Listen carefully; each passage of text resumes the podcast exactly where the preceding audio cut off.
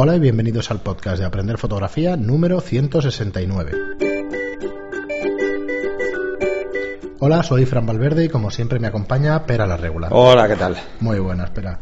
Pues nada, una vez más estamos aquí en Estudio Lightroom, un estudio de alquiler de fotografía para profesionales y, y, podéis alquilar además vuestras cámaras y objetivos, ya lo sabéis. Y Pera la Regular me acompaña como siempre, fotógrafo de publicidad y formador en fotografía. Dejamos ya de lado el tema de los alumnos porque ya se suman un montón más también en los cursos online. Y como siempre, haceros pues la llamada a la acción que hacemos siempre. Sabéis que, hacemos y si no, os lo recordamos. Eh, y si los escucháis por primera vez, que sepáis que hacemos unos cursos online, que los encontráis en estudiolightroom.es barra cursos y en las notas del programa. Eh, llevamos publicados ya 5 o 6 cursos, si no me equivoco. Y bueno, cada día 15 de cada mes publicamos entre uno y dos cursos mensuales. Cada 15, estamos en 15 de diciembre, el 15 de enero saldrán dos nuevos cursos.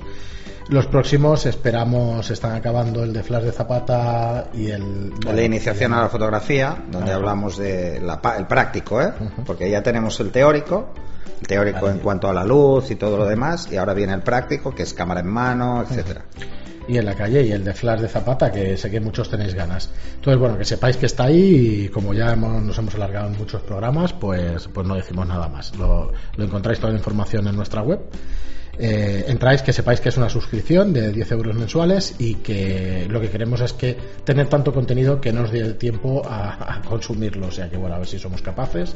Eh, por cabezonería no será y por trabajo tampoco. O sea que, bueno, ya ver qué os parecen. Sobre todo, nos interesa muchísimo el feedback, que nos digáis qué os parecen y que nos digáis por dónde ir y espero que bueno que, os resulten de utilidad. Eh, de hecho, bueno, hemos estado hablando antes del curso de interiorismo también, de fotografía de interiores, que haremos en una casa. Sí, además también haremos el de gastronomía. Pero bueno, ya está, que si no me alargo y, y tampoco es plan que siempre queremos ofreceros contenido bueno en los podcasts. Ya sabéis que estos siempre serán gratuitos y, que aquí nos tenéis para que cualquier duda o aclaración nos mandéis un mail o nos hagáis algún comentario en Facebook, en iVoox, ya sabéis, plataformas habituales. Y en el capítulo de hoy queríamos tratar un tema que nos recomendó, bueno, que nos dijo Tomás Ruiz Flores, eh, y es cómo configurar Lightroom y Photoshop para revelar tus fotos pero eh, entrando en la configuración, ¿no? En sí, en lo que es rendimiento. El rendimiento de los A ver, la mayoría de gente se está quejando con la última versión de problemas de rendimiento que antes no notaba y que ahora los nota, pero es que antes no los notaba porque, bueno, mm, mira, porque pesaba un poco menos o porque hacían menos volúmenes de fotos, etcétera. Yo sí que ya te comentaba el otro día en el tema de Premiere, que ahora edito mucho vídeo para otro tema y tal, y y no, bueno, una cantidad de errores terribles. Creo que ayer salió la última versión. Pues ya me lo descargaré. Hace tres o cuatro días que no hago No lo sé, pero. Pero peta cada dos por tres. Sí, sí, sí, sí. Está fallando bastante. Photoshop menos. Photoshop es una herramienta muy estable, lleva muchos años, pero sí que ha tenido bugs importantes en, estas, en pues esta lo, versión. Lo que queríamos decir es eso, ¿no? que es un tema más de rendimiento el que trataremos. Es verdad que que haremos otros episodios y eso, pues con otros tips, consejos y eso mm. del tema Photoshop para iniciarte la fotografía, para empezar o qué son las Vamos a ir con las cosas que pueden afectar al rendimiento en cuanto empezamos a trabajar con el producto, ¿vale? O sea, detalles que podemos alterar o modificar en nuestra configuración para que vaya más ágil. Hay gente que no lo va a notar tanto y hay gente que lo notará mucho. Eh, ¿Quién lo notará más? Lo notará más el que tenga en Lightroom, por ejemplo, catálogos grandes. Eh, por ejemplo, catálogos que sobrepasan los 40, 50 gigas. Son catálogos de 10.000, 20, 30.000 fotos. Ahí se nota muchísimo y si no lo hacemos tenemos muchos problemas de rendimiento. Una de las cosas más importantes, y, ya para empezar, es eh, entrando en los ajustes del catálogo, en lo que son administración de los de archivos, en el apartado de administración de archivos, eh, para catálogos medios, pero bueno, mm, nos vale para todos. ¿eh? Si lo que vamos a trabajar y lo que necesitamos es trabajar con cierta agilidad, debemos dejar al Lightroom que genere el catálogo con unas previsualizaciones de un tamaño concreto. ¿Cuál es el tamaño recomendable para trabajar en Lightroom y no tener problemas? Pues va en función mucho de cómo sea nuestra tarjeta gráfica. Si tenemos una tarjeta gráfica rápida y un ordenador rápido, estamos hablando de un i7 y tenemos al menos 32 GB de RAM o 16 mínimo, eh, y tenemos una tarjeta de vídeo de como mínimo 2 gigas, pues bueno, va a ser lo suficientemente ágil como si, en el caso de que las previsualizaciones no sean uno a uno, no sean previsualizaciones al mayor tamaño. Por defecto, Lightroom nos ofrecerá siempre cuál es el tamaño de previsualización estándar, en función de las capacidades de nuestro equipo. Ojo, porque eso ya lo hace por defecto. Vale. O sea, si tenemos, si tenemos una resolución de, de 1280 nos va a ofrecer pues 1100 o ya, porque ya de entrada esa tarjeta no va a dar para mucho más. Y si, pero si trabajamos con imágenes de 20, 25 megapíxeles, pues evidentemente eh, es un tiempo el que va a tardar. Entonces, hay que tener muy claro que si lo que queremos es trabajar de forma ágil, debemos decirle al Lightroom que cree las previsualizaciones al mayor tamaño posible, o sea, uno a uno. ¿Esto que va a llevar? Le va a llevar un tiempo. Y ese tiempo, cuanto más tranquilo esté el Lightroom, mejor. Eso es lo típico. Copiamos las fotos, importamos a nuestro catálogo esas fotografías y nos vamos a cenar. Y luego empezamos a trabajar o a comer y luego empezamos a trabajar. Porque va a tardar dependiendo del número de fotos, evidentemente. Si solo hay 20, 30 fotos podemos esperar delante del ordenador. Pero si lo que vamos es a importar 300, 400, 500 fotos, pues bueno, unos minutillos va a tardar. ¿Cuánto va a tardar? En función de cómo sea de rápido nuestro ordenador en varios aspectos que ya comentamos la otra vez. Cómo sea de rápido nuestra CPU, cómo sea de rápido nuestra tarjeta gráfica y cómo sea de rápido nuestro disco. ¿Vale? Luego veremos cómo podemos jugar con la distribución del catálogo y las fotos para que sea más eficiente. Luego está, eh, o sea, eso sería lo que es el tamaño de la previsualización estándar, a no ser que queramos hacer siempre previsualizaciones uno a uno. Vale. Eh, bueno, para los de Mac, pues eh, estamos más acostumbrados quizás a trabajar con previsualizaciones más grandes porque está, pues, yo te diría que casi está pensado para trabajar así, ¿no? Y lo hace bastante bien. Pero por estructura de... O por configuraciones de Mac, básicamente, y porque Mac mm, distribuye los recursos de una forma diferente con el sistema operativo, es un poco más ágil en esas cosas. Pero ojo, no es más rápido que PC en, generar esas previsualizaciones, ¿vale? Yo he visto comparativas que hay PCs que van más rápido. Si es que depende mucho de cuál sea nuestra configuración final, de cómo sea nuestro hardware, en definitiva, ¿no? Luego la calidad de la previsualización. He visto últimamente que mucha gente se queja de que no las ve del todo nítidas y que tarda unos segundos en verlas nítidas. Sí, a mí me pasa. Eso es por la calidad de previsualización. Si lo ponemos eh. que tenemos una previsualización estándar mm, o las tenemos en 1 a 1, pero luego les decimos por defecto que la calidad de previsualización es baja, que es lo que sale por defecto. Vale, primero te carga la baja y luego ya te carga. No, claro, o sea, él la va a hacer baja. A no ser que hagamos zoom, no vamos a verlo bien. Cuando hacemos zoom al 100%, entonces esos 4 o 5 segundos, o 2 segundos, o un segundo, es igual un segundo, cuando estás trabajando con muchas fotos te parece eterno. Porque esperar un segundo cada vez que quieres mover una foto simplemente para ver si está en foco, te puede parecer una eternidad. Así que es importante lo que he dicho antes, dejar que el Iron primero genere las previsualizaciones al tamaño que vamos a trabajar. Si lo que vamos a revisar, por ejemplo, es el foco, que todas estén enfocadas y tal, vamos a necesitarlas a uno a uno. Si vamos a trabajar aleatoriamente entre un grupo de 100 fotos, vamos a nos da igual cómo esté el foco y vamos a escoger 10 o 20 fotos, nos va a dar igual que estén a uno a uno. Pero si lo que necesitamos es verlas bien y pues entonces lo ideal sería hacerlo uno a uno. Entonces, la calidad de, previsualización, lo más interesante es decirle ya de entrada que sea alta. Luego esto lo podemos cambiar, o sea, esto no es un problema. Podemos cambiar, volver a generar previsualizaciones y no pasaría nada. Yo en los catálogos de trabajo, yo ya lo explico en el curso de, Adobe Lightroom, yo trabajo de una forma separada, ¿no? Primero hago un catálogo para una sesión concreto, ahí hago las fotos, las revelo, hago todo lo que quiera hacer, edito en Photoshop, lo que sea.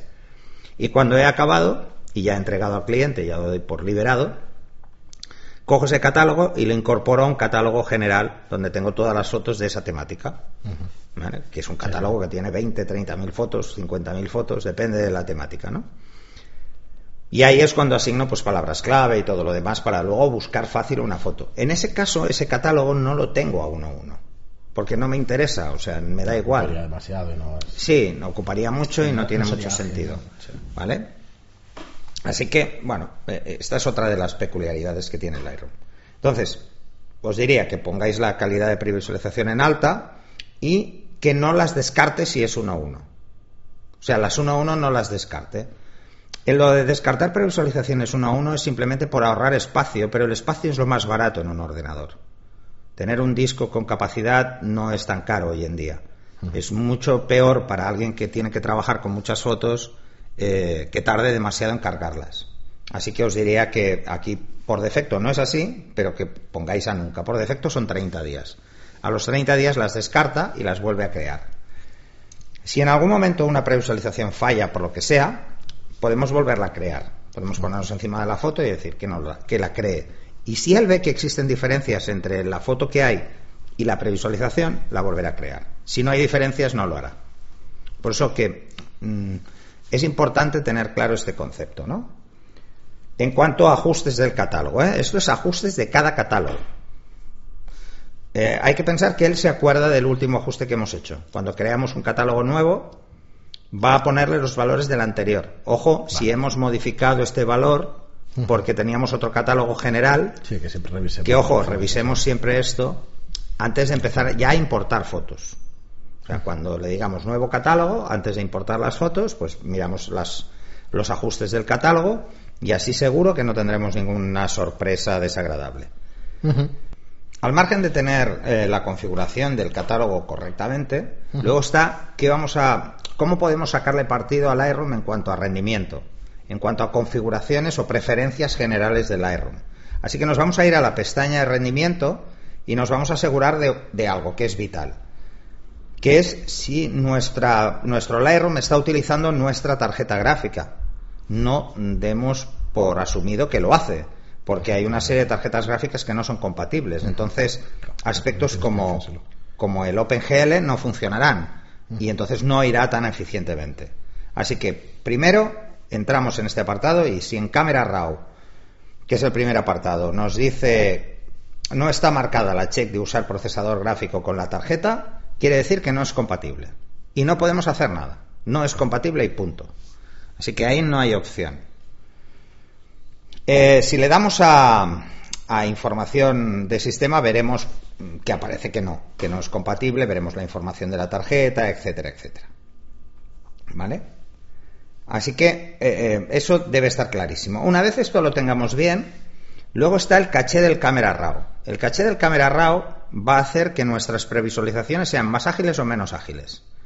Tenemos que pensar un- una cosa, y es que el Lightroom crea una previsualización tirando de Camera RAW con los parámetros predefinidos de cámara, los que le hayamos puesto nosotros en la configuración por defecto de nuestra cámara al importar fotos. Vale.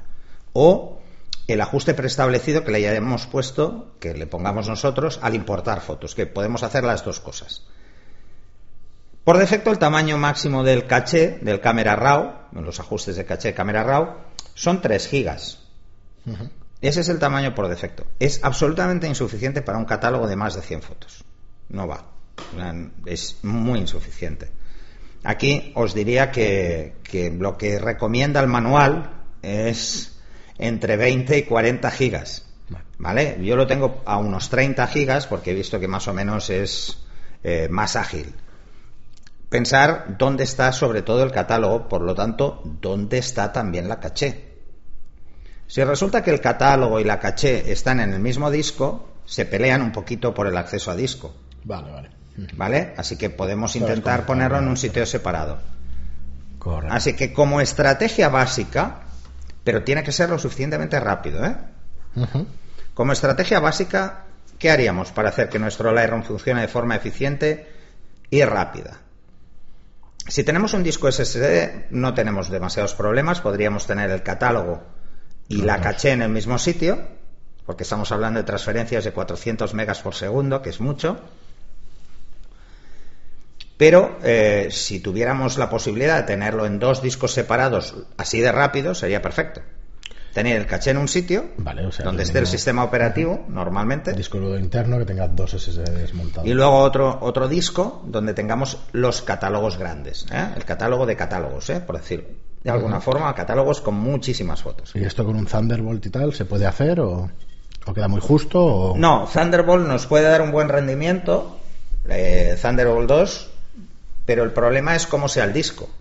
Porque. Thunderbolt Vale. puede darnos 40 gigas de rendimiento, pero luego si el disco es un disco de 5600 revoluciones, el que hay dentro del aparato, o sea, lo que es el disco físico, debería ser un SSD también para que Thunderbolt Vale, vale, pudiera ir a ese ritmo. Mm, Así que, ojo, ojo con estos detalles, ¿eh? porque a veces sí que es muy importante tener muy claro dónde vamos a meter. Y luego el bus, qué conflictos puede tener. Pensar que cuando tenemos un bus USB, normalmente tenemos un bus doble. Si hay más de dos entradas, se reparten. En Thunderbolt pasa lo mismo. Si tenemos solo una, un disco conectado a Thunderbolt, sea en paralelo o sea directo al puerto, aunque solo sea uno, se lleva él todo el ancho de banda de Thunderbolt. Pero si tenemos los dos puertos conectados, se comparte. Vale, vale. Ojo, porque eso no suele dejarlo claro nunca el fabricante, pero eso es así. Es un tema de que el bus es el mismo y es el bus el que va a 40 gigas o a 80 gigas o a lo que sea, ¿vale? Así que tengámoslo en cuenta. Y luego lo siguiente sería dónde tenemos la foto física, el RAW. Pensemos que el RAW es lo menos importante en este, en este caso. Es lo menos importante porque solo lo va a cargar una vez Para hacer la previsualización. para hacer la previsualización. Solo cargará en ese momento. Luego trabajamos por encima de lo que él ha generado. Vale. O sea, todo lo que le hagamos está por encima de esa previsualización Cuando en el catálogo. es cuando exportamos. Exacto. Vale. Cuando no le cuadra la, la, la versión del RAW con la versión del catálogo, nos dice que hay un conflicto y que, digamos, de encuentras- volver a cargar. No. Ah, vale, vale. no. Volver a cargar. Eso os pasará cuando tengáis eh, PSDs o TIFFs en el Sí. catálogo. Que lo editáis por detrás, no se da cuenta Sí, y sí. tiene que volver a generar la previsualización Eso me pasa poco y los no- ajustes. No abro de un lado a otro y tal, pero claro. Vale, pero, pero si estás editando no te va a quedar más remedio. Entonces, lo que os diría es, tengamos el catálogo en un disco SSD. Tengamos el, en el mismo disco SSD el caché Vale. del Camera RAW o en otro disco SSD, eso Si es es para el super, el que quiere ir ya al límite, Vale. ¿vale? Y las fotografías pueden estar en un Thunderbolt o en un USB3 Pero, o... bueno, entonces no acabas de recomendar que las fotos estén en otro disco, no hace falta por la, por la previsualización que decíamos. Lo que deben estar es en diferente disco. La previsualización o la gestión del catálogo De lo que se de lo que es la foto en sí. Vale. Si están en el mismo disco, están compitiendo por el acceso. Vale, vale. ¿Vale? El bus es único. Entonces está o carga del catálogo o carga de lo otro. Pero de las dos cosas a la misma velocidad no puede. Vale. ¿Vale? Entonces lo encola. Encola esos procesos. Entonces puede ir un poco más lento. Insisto, depende mucho del tamaño de nuestras fotos, de la cantidad de fotos que tenga el catálogo, etcétera, etcétera. Pero es muy importante tener claro eso. Ah, Lo ideal es separar el catálogo de las fotos. Eso para empezar. Luego el caché, si además podemos separarlo, perfecto. Pero que a nadie se le ocurra poner el caché del Camera RAW en una unidad externa USB 2. Porque todo lo que. El caché tiene que ser rápido. Es como el swapping de disco del sistema operativo, que es el volcado de memoria a disco. Sí. Tiene que ser ágil. Tiene que estar en una unidad que vaya rápido. ¿Mm? Pensar eso, ¿eh? O sea, el, el tamaño por defecto es 3 y yo os diría que pongáis entre 20 o 30 es, es lo ideal. De hecho, mm, el que lo tiene en 3 y se queja de rendimiento es porque no mira el manual. Porque en el manual lo deja clarísimo.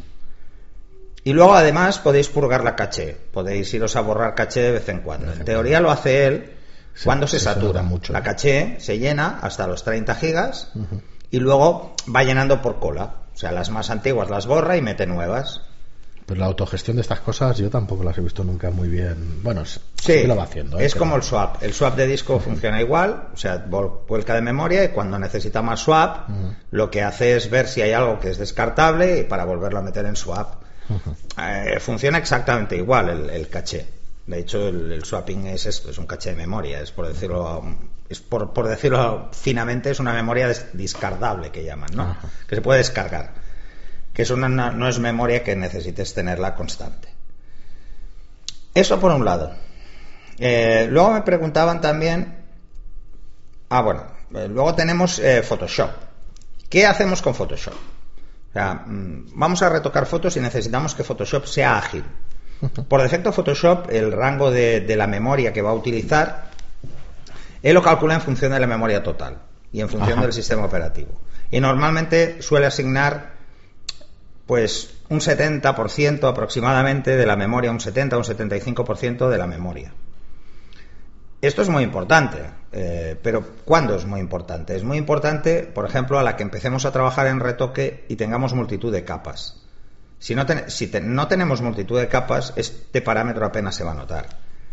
Pero si tenemos muchas capas, sí que se puede notar. Lo que hay que tener muy claro también es que cuando estamos trabajando en Lightroom y abrimos en Photoshop, le estamos restando a Lightroom memoria.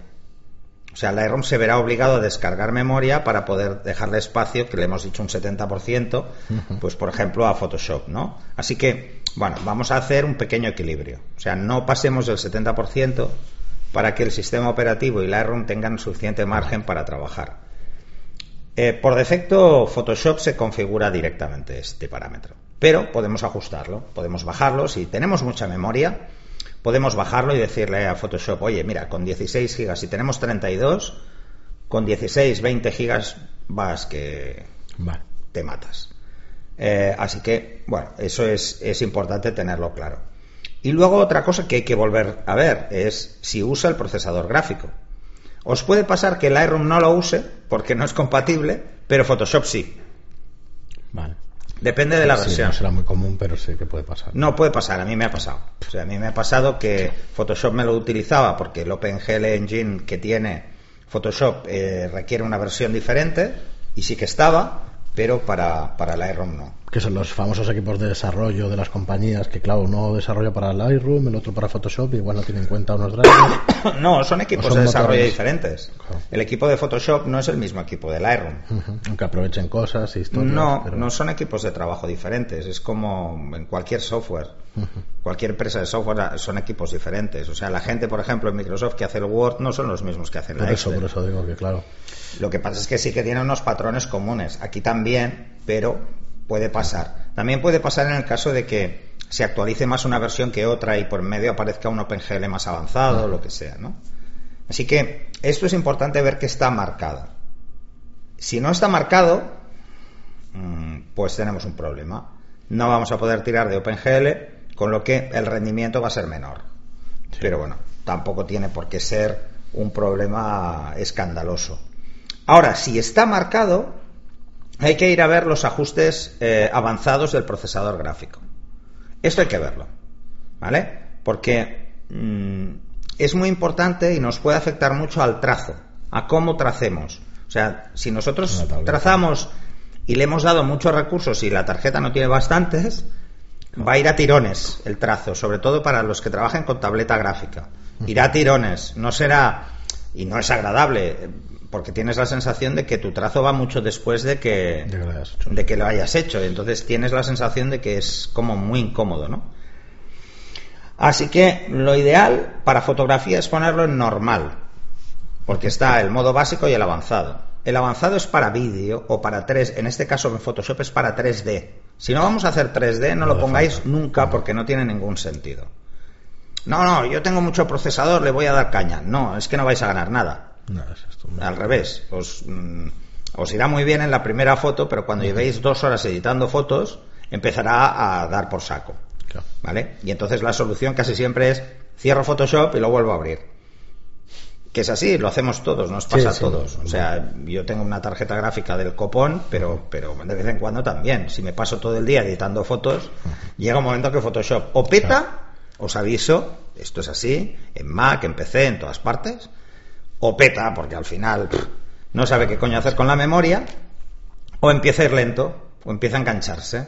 En la versión CC 2018 se engancha el suavizado del pincel. ¿Por qué? Pues porque no está bien. No lo han hecho bien, es nuevo y no lo han hecho bien, entonces el trazo se engancha con facilidad.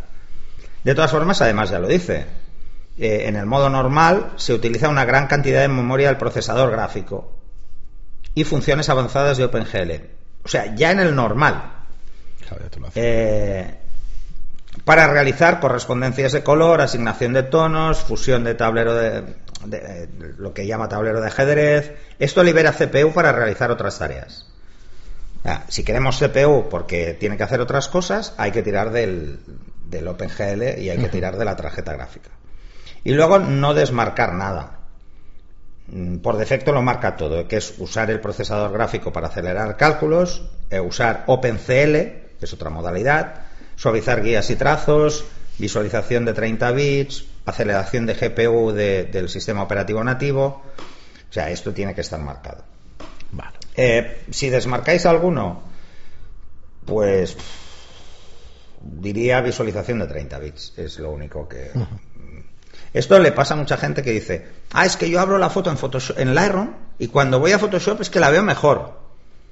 Bueno, la ves mejor por estas cosas. ¿eh? Eh, Photoshop hace mm, más cosas con la imagen, o sea, aprovecha mucho más los bits. Además, pensar que cuando abrís una foto, eh, la tenéis en Lightroom, la tenéis a 12, 14 bits, que es lo que da eh, vuestro RAW, y cuando pasáis a Photoshop pasáis a 16. O sea, tiene dos bits más de color con los que las, los tonos, la cantidad de tonos se incrementan en 2.000 millones, o sea que no es un poquito más. Son 2.000 millones. Sí, sí, son 2.000 millones de colores, o sea que 16 bits es una barbaridad. Entonces, pensar eso, que estamos diciéndole que la visualización es de 30 bits. O sea, está muy por encima de lo que vería nunca el ojo humano, ¿vale? Así que ese es quizá el único parámetro que se podría llegar a desactivar. Luego también me preguntaban cómo me configuro yo la paleta gráfica. ¿Quieres que lo.? Tenemos algunas preguntas para el próximo programa. ¿Quieres que lo, lo dejemos para el próximo? No, porque esto es fácil. cortito. Es Pues vale. cortito. Sí, sí, pues dale. eh, en Lightroom no me la configuro en absoluto. Lightroom con la, con la Ah. tableta es incómodo de narices. Los sliders sí. que hay No es para tocar la exposición son Sí, demasiado son- finos y cuesta mucho manejarlos. Y luego hay muchas funciones de acceso rápido con el teclado que vas mucho más rápido. Sí, O sea, no hace falta, no hace falta utilizar la paleta a no ser que nos pongamos a usar pinceles. Pero para usar el pincel, pues es suficiente. No, no hace falta hacer grandes historias, porque como no funcionan con presión, pues la tableta no te soluciona la vida ahí. Funcio- están pensados para ratón. Y No hacia están dónde tirará. Seguramente el pincel también aprovechará lo de la. Lo de la presión es, es probable que ya en esta versión empiece en, en alguna actualización a funcionar Ajá. porque es algo que sí que se ha pedido. Se ha pedido Claro, que no, no, los bien, pinceles claro. también, o sea, lo que es la opacidad del pincel esté asociada a la presión. Claro, que puedas oscurecer o aclarar. Bueno, Que es lo eso, que hacemos con más Photoshop. fino, más gordo. Por eso, un retocador eh, Sí, nunca Photoshop. sustituirá Photoshop por Lightroom. Sí, precisamente por eso. 15 años o 20. sí. Precisamente solo por eso, ¿eh? O sea, ni yo tampoco. O sea, hay cosas que las podría hacer en Lightroom, pero las hago en Photoshop. ¿Por qué? Porque tengo más control del trazo con la Sí, tableta. te entiendo ya. ¿Vale? Claro, no tiene nada que ver. Así que lo único que realmente me interesa con la tableta es Photoshop. es tener el botón derecho bien asignado con el botón de la tableta, pero por lo demás no hago nada. Lo uso, usas la tableta como si fuera un ratón. No, no te complicas mucho. Es más, si tenéis, por ejemplo, eh, una tableta media de gama media alta, una Wacom de gama media alta, podéis configurar eh, para cada aplicación cómo va a actuar la tableta. Que yo lo tengo así, por ejemplo, y entonces en, en Lightroom pues no tengo nada puesto, simplemente el botón derecho eh, para poder hacer abrir con, ¿vale? O simplemente os podéis poner las teclas rápidas. Sí, ya está. Yo tengo una tecla rápida que es para abrir la imagen que tengo delante, es para abrirla en Photoshop. Vamos. Entonces le doy a la tecla rápida y la abro directamente. Hay gente que se pone un botón directamente. Yo, de los dos botones que hay en la tableta, ya los tengo tan asumidos que les daría, necesito uno para lupa y otro para el menú, eh, que es el botón derecho, que es el menú donde salen las opciones, ¿no? Así que no, no lo tengo configurado, pero sí Photoshop. Photoshop es fundamental eh, ajustarte Photoshop a la tableta porque si no empezarás a sufrir. ¿eh?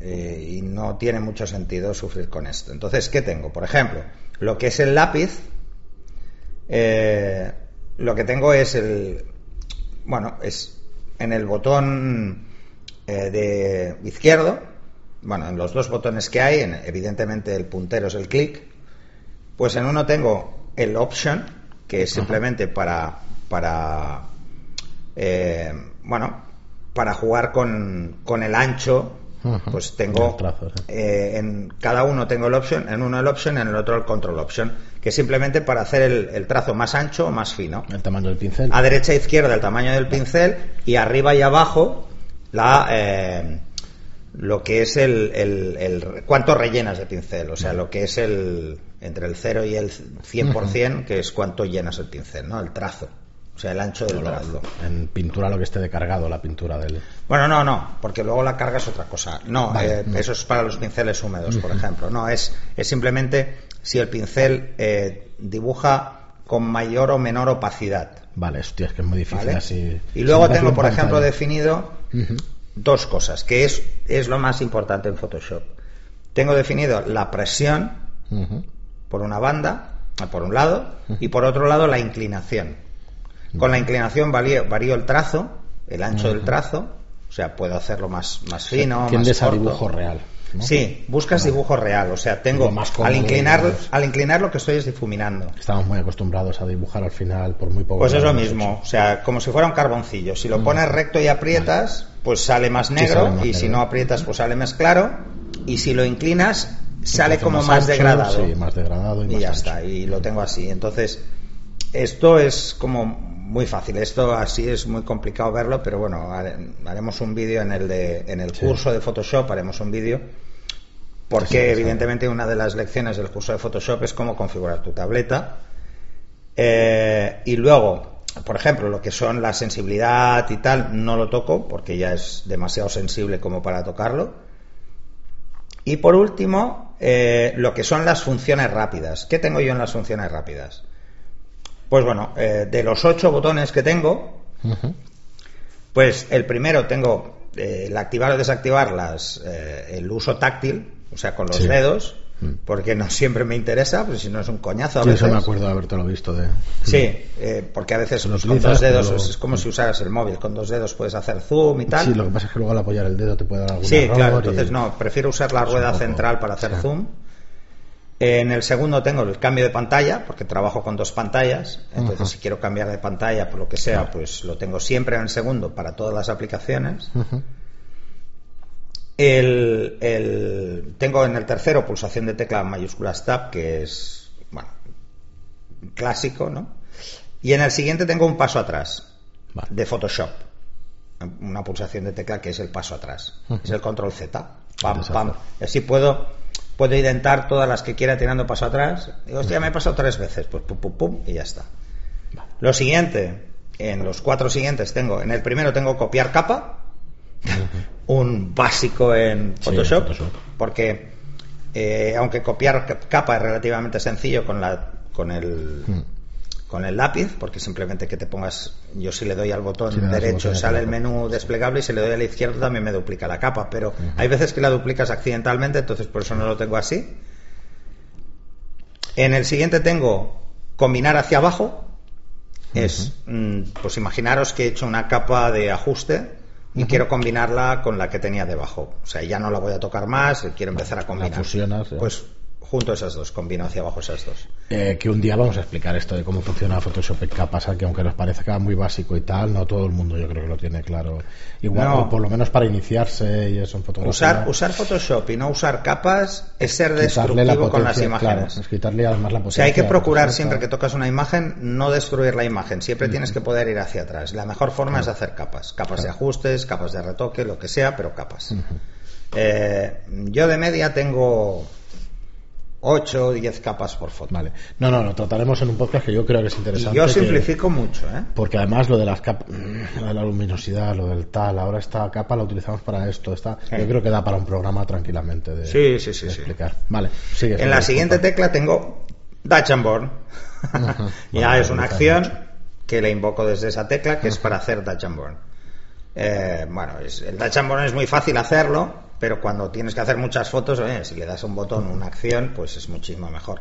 Yo tengo como 10 acciones, Pero no tengo más. macros, Sí, es una macro. Eh, tengo 10 acciones que son las que más utilizo, pero la que más utilizo de todas, todas, todas es el, de- es el Dutch and Born. Vale.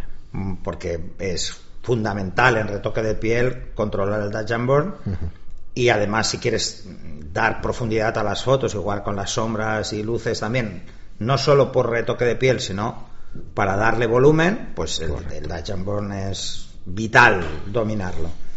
Muy bien. Eh, hicimos un vídeo, acuérdate de Dutch Sí, pero lo hice tiene- solo explicando dos- lo dos que es ¿eh? dar volumen. ¿vale? No expliqué cómo retocar piel, solo dar volumen porque me fui a lo sencillo que es utilizar la separación de frecuencias para el retoque de piel. Que ese es el primer paso que todo el mundo debería pasar por ahí. Eh, conforme vas cogiendo experiencia, al final la separación de frecuencias la vas dejando más de lado, más de lado, más de lado, porque es un poco destructiva y al final la obvias. Empiezas a pasar de ella y no la usas tanto.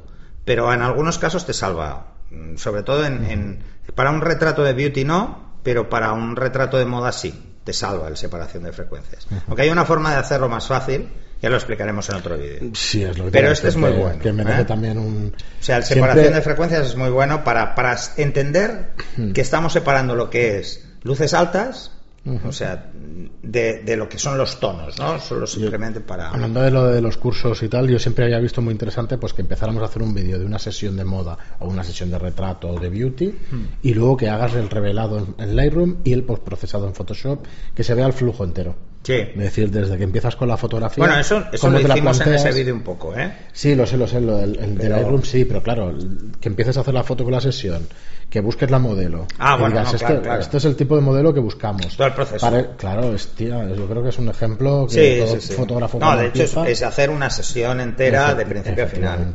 Incluso la parte de planificación, que, Claro, es, que es alguien que normalmente el fotógrafo aficionado intenta obviar porque tiene me acuerdo- otro trabajo. Se puede explicar, ¿no? Pero cuando hicimos el trabajo aquel de la bañera de la chica aquella Ah, sí, que nos salió, pues sí. claro, busca la modelo. Pues estas características, una mujer de 40 años, pero que de aspecto y tal, de joven, pero a la vez que de Sí, seriedad se y tal. madura. Todas estas cositas yo creo que son interesantes para un fotógrafo, ¿no? Y cómo buscar esa modelo, distintas agencias, luego preparar la sesión, Cómo el las hotel. fotos. Efectivamente. Además, luego- las fotos en un entorno con una humedad muy alta. Efectivamente. Ojo, no puedes llevar cualquier equipo. Lo podemos repetir, que podemos volver al Sí, hotel y sí, eso sí. y hacerlo. Yo creo que eso es interesante. en ese caso, eh, una- hay cámaras que no habrían aguantado, estábamos en jacuzzi, con Claro, vapor. Entonces, una cámara debe estar sellada. Hacer la pro- el procesado precisamente de esas fotos, pues haciendo las técnicas estas. Yo creo que sería muy interesante. Mm. Sí, sí, sí, algo así haremos. Y en el último de los cuatro botones eh, de la segunda parte, tengo otra acción que es textura de piel.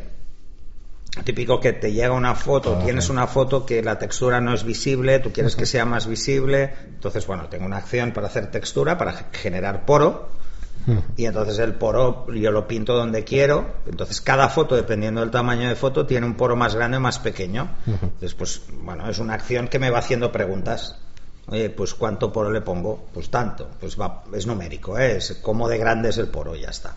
Además hay que tener en cuenta que esta acción se puede repetir varias veces en una foto, porque el tamaño magia. del poro de la mejilla no es el mismo que el de la nariz ni el mismo Sí. que el de la frente. Entonces, es una acción que se tiene que poder repetir en- y poderlo hacer por zonas, ¿no? Para fotos que, imaginaros que son fotos que han quedado muy planas o que el maquillaje se ha pasado muchísimo y entonces parece como muy artificial y hay que generar un poco de poro. Eh, bueno, y estas son las que yo tengo. Y sinceramente mm, intento no complicarme mucho. Lo realmente importante con la tableta es llegar a dominar el trazo. O sea, eso es lo realmente importante. Muy bien, Pera. Eh, mira, no os lo he dicho porque esto en YouTube. Nos hemos ido a 38 minutos. pero bueno, normal. ahora estaba mirando. No, bueno, yo creo que está bien. Eh, lo podríamos haber hecho en dos programas, pero bueno, ya está. ya Sí, está. es que a ver, configuración, configuración de, de, de Lightroom es, hay poca cosa. Sí. es mucho más interesante en Lightroom, por ejemplo, entender cómo ordenar o cómo tener distribuidas las imágenes en los discos y cómo Sí, tener los catálogos y tal. Esto, de hecho, de todas formas, lo explicas en el curso de En Maravilla. el pero curso lo explico de forma general, en el avanzado ya os lo adelanto, que vamos a... Pues mm, lo que voy a poner encima de la mesa es cómo lo tengo yo, que además existe una NAS detrás, que hay unos backups automáticos, etcétera, etcétera. Pero ya habéis tenido que trastear ¿eh? con Lightroom para, para haciendo otras cosas. Ya sé que no es complicado, pero.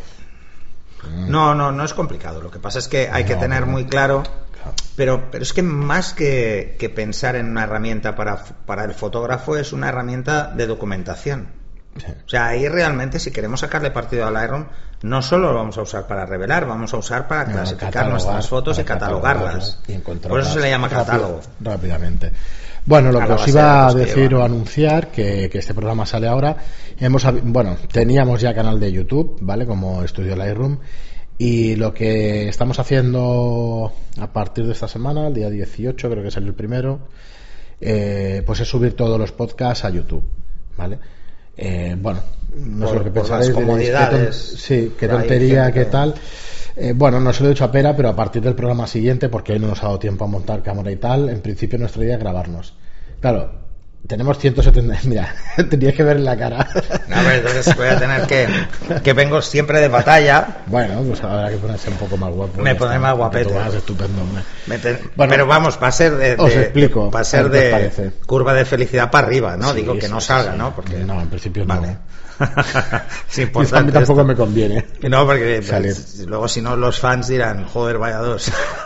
Con razón hablan tanto de comida. La historia, la historia es bueno que lo subamos, que podamos llegar a más gente y que yo creo que hay gente que aparte de escucharnos en podcast, bueno, no es que haya gente, es que yo mismo o muchísima gente empieza ahora ya a consumir producto de YouTube en audio o consumir directamente cuando estás trabajando, lo pones de fondo en el ordenador Mm. y a lo mejor es más cómodo para, para bastante gente pues escucharlo por ahí. Entonces, yo bueno, es un canal más, ¿eh? Sí. simplemente, o gente que ya está harto de meterse aplicaciones en el Sí, móvil. Y dice, bueno, pues lo escucho desde YouTube. Sobre todo los de Android. Me suscribo, además me avisan. Los de Android claro, tienen más las- problema sí. precisamente porque está iVoox. Es que iVoox funciona fatal, funciona verdad, ¿eh? Yo lo siento va. si alguno de iVoox nos escucha, pero mira, podéis aprovechar para mejorarlo ya que... Sí, pero ves, iTunes funciona bastante bien, aunque luego Sí. nos hace putadillas. Pero también También nos ha hecho unas cuantas, sí, eso de repetir capítulos, eliminar capítulos Claro. que no Entonces muy YouTube, bien. que yo sepa esas cosas no pasan, vamos a subirlos, los tendréis ahí, pues como un repositorio también de programas, que también está bien. Mm. Y claro, tendremos, tenemos programas para todo el año que viene. De lunes a viernes saldrán, uno cada día. Que no Como saber- alguien empiece en YouTube, se va a volver loco. Sí, se va a volver loco. Pero bueno, que lo sepáis, que estaremos también ahí eso, y si alguien pues es más cómodo escucharnos desde ahí, el programa lo seguiremos haciendo como podcast y estará enfocado a podcast. Quizá quede un poco raro el que llega de nuevo a YouTube escucharnos, pero bueno, enseguida lo entenderá. Y cuando lleve un año escuchándonos, saldrá este programa diciendo que vamos a empezar con YouTube y será un bucle de estos, Sí, estos será como, como una paradoja temporal.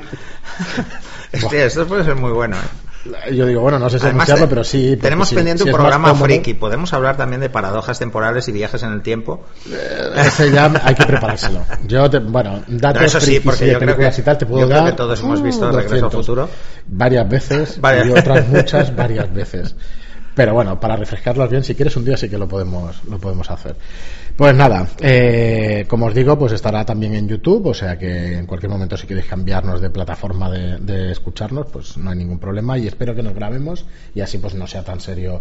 Nos irá muy bien para el curso que hicimos de composición Sí. poner las fotos de los alumnos, que ya lo estamos preparando. Y Ah, eso quedará muy bien en YouTube, Genial, porque genial. veréis las fotos mientras las estábamos explicando. Entonces eso sí que pensamos hacerlo y bueno, ahora tenemos programado hasta el capítulo 14, o sea que podemos irlo dejando programado y es una faena que ya tenemos 8 y cuando lleguemos al de composición yo creo que... que Bueno, además puede ir apareciendo el texto también, ¿no? Bueno, Cosas eso nos costará más de editar, pero el tema de, por lo menos el de composición, seguro que lo vamos a hacer. Porque Vale. será faena, pero ostras, quedará muy bien.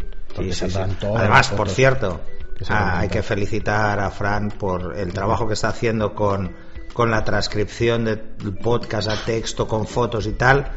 Tenéis que ver el último, el, el anterior Sí. a este que programa, es que, bueno, ha, metido fotos, salgo yo de, de además de los vídeos. Sí, de las, los- las va buscando Jara, esto la, ha cogido la escena para que se vea Sí. la posición correcta, la posición incorrecta de No, no, cámara. se lo pasa se lo ha currado muchísimo. Yo espero que aporte valor y que realmente os sirva para, para porque es lo que pretendemos al final. O sea, es, es cierto que queremos cobrar por cursos y tal, pero joder, si no aportas valor, qué claro. estupideces, no tiene ningún sentido. Entonces, bueno, ya nos iréis diciendo feedback y, y ya está, que nos estamos alargando mucho en este episodio. Sí, que en este nos vamos a ir al- a los tres cuartos. Pero bueno, estamos a final de año también. Este saldrá el 27, sale el 27 de diciembre, con lo cual estamos ya también. No, no una- enganchamos el Día de los Inocentes en ninguno de los no, dos, por ni suerte. uno ni en otro, el 27 y el 29, que lo estaba mirando antes. Porque pero si no, bueno. podíamos hacer una inocentada. Me refiero que no está mal, pues que vayamos, bueno, dando impresiones. De hecho, en el próximo programa tenemos poca pregunta, hay varias, que igual nos alargamos también, pero mi intención, que ya te lo, os lo adelanto para el que quiera escucharnos, es hacer un poco de balance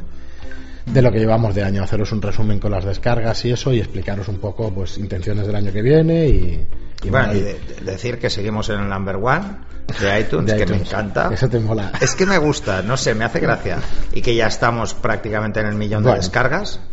Sí, que eso la es una que gozada. ¿eh? Eso es sorprendente. Eso es una gozada. Llevamos 680 en iTunes y otras 200 y pico, 300 en iVoox, con lo cual cerca de 900. 980 creo que Sí, por ahí, o sea que- Entonces, sí que es verdad que no, cuando esto al lo, millón lo ves y dices de descargas, es que son es más de una 6.000 barbaridad. descargas por programa. ¿eh? Sí, Es que sí, es sí, de media ¿eh? sí. Hay programas que tienen 10.000, 15.000 y hay otras que tienen... Pero una media de otros que tienen 6.000 menos. es, es un número ya Sí, sí, lo potente, potente. Muy bien, pues nada, eso. Es Muchas todo gracias a todos por estar eso, ahí. Es todo gracias a vosotros, o sea que muchísimas gracias por estar ahí. Y, y nada, como siempre os digo, lo mejor que podéis hacer para darnos visibilidad. Ahora es cierto que con YouTube también la manita para arriba, el me gusta también Sí. molaría que lo dierais. Pero sobre todo es en iTunes una valoración de 5 estrellas lo que más nos ayuda. Y en iBox pues un me gusta y un comentario. Así que nada, muchísimas gracias por escucharnos y hasta el próximo programa. Hasta el próximo. Hasta luego.